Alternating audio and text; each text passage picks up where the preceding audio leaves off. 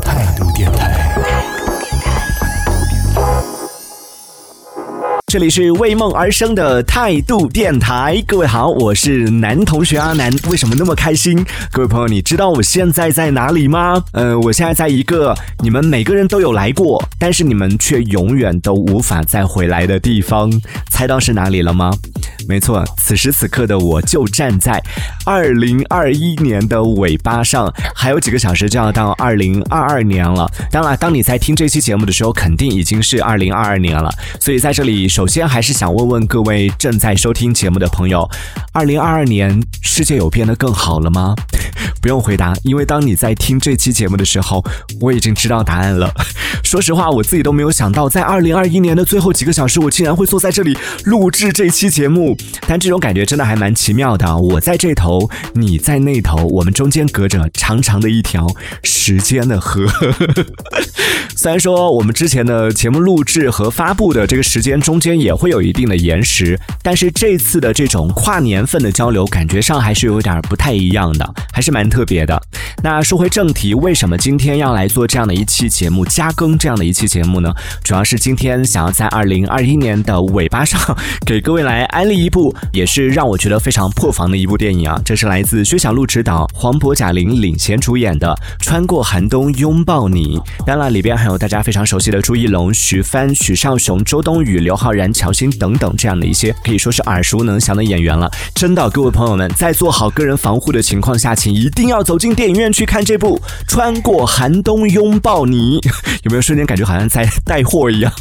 这真的是一部让人随时破防，而且在电影院里边也是此起彼伏的抽泣声的一部电影啊！当然，好哭呢并不是评判一部电影好坏的标准，但是一部好的电影呢是一定能够打动人心。的，所以在今天的节目当中，我就跟大家来讲一讲，说为什么说这部电影是可以打动人心的，为什么说它是一部好电影呢？首先，我个人觉得其中有一个很重要的原因，就是这部影片它的故事背景离我们非常近，它讲述的是在二零二零年初武汉疫情封城期间发生在这座城市当中的一些故事，所以从它的片名叫做《穿过寒冬拥抱你》到这样的一个故事背景的设定，其实就已经可以猜得到，这十有八九就是一部很容易戳中观。众泪点的影片了，但是呢，刚刚提到的主演当中，黄渤和贾玲，哎，听到这两个名字的时候，不知道有没有朋友第一反应是，这应该是一部喜剧片吧？哎，你还别说。他虽然说记录的是一段很艰难的时期，但是在这个当中呢，还真的是出现了不少笑点啊。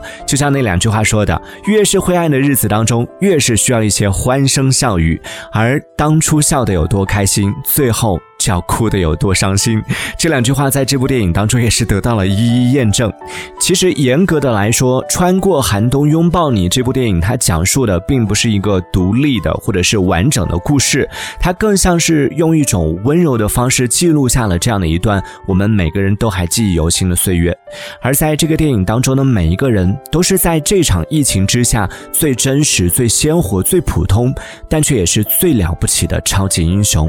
他们虽然没有超能力，没有打败怪物拯救地球，但是却在各自的位置上用自己的方式在和病毒在做抗争，最终也是通过大家的共同努力拯救了一座英雄的城市。所以在看过电影之后，你就知道了，我说他们是超级英雄一点都不夸张。而接下来也想跟大家分享几个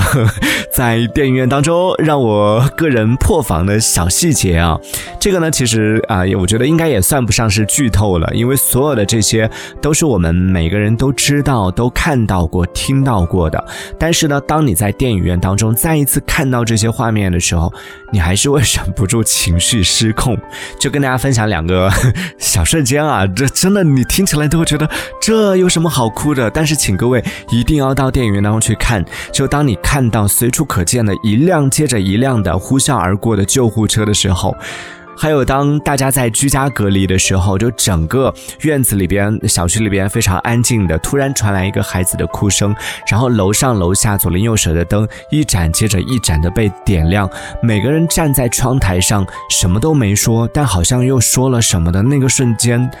哇，现在回想起来，情绪都是很复杂的。当然，还有比如说像周冬雨在里边饰演的医护人员，还有黄渤、贾玲饰演的志愿者，朱一龙在里面饰演的老师，就每一个身份其实都是我们身边我们再熟悉不过的人了，而且都已经听过了无数关于这些人的报道事迹，明明都已经知道了接下来的剧情会怎么发展。但是当那些真实的画面实实在在的出现在大荧幕上的时候，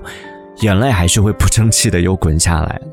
当然，正如我刚刚说到的一样，就像这部电影的名字一样，《穿过寒冬拥抱你》，它记录的虽然说是我们都非常熟悉的。这段悲伤的、痛苦的记忆，但是导演他却是用了一种非常温柔的方式来进行讲述。那它毕竟还是一部电影嘛，并不是纪录片，所以很多那些会让人不忍回首的那些画面，在电影当中就没有过多的呈现。但即便只是通过记录了这样的几个小人物的生活片段，却也是充满了力量的，击中了很多观众的内心，也才让原本准备看一部电影回来刷刷手机跨年的我，在看完电影之后就迫不。不期待的冲回家录制了这期节目，向你来安利这部电影。各位朋友，请一定要走进电影院去看这部《穿过寒冬拥抱你》。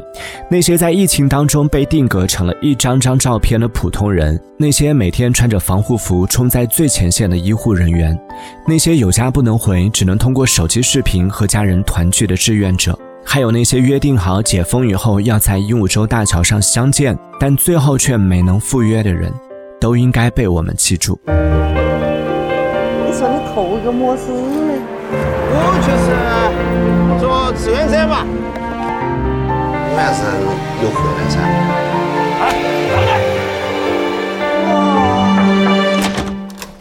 哟，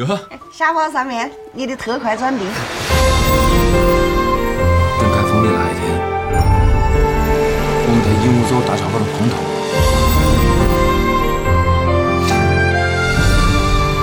我向你保证，你一定可以再见到他的。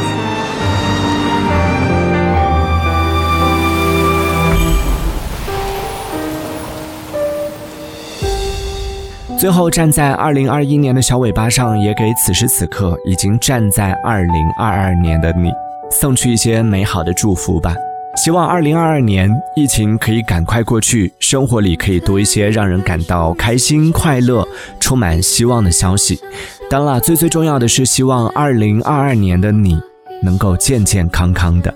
这里是为梦而生的态度电台，我是男同学阿南，我们二零二二年再相见喽，拜拜。来自于不同的昨天，有一情节。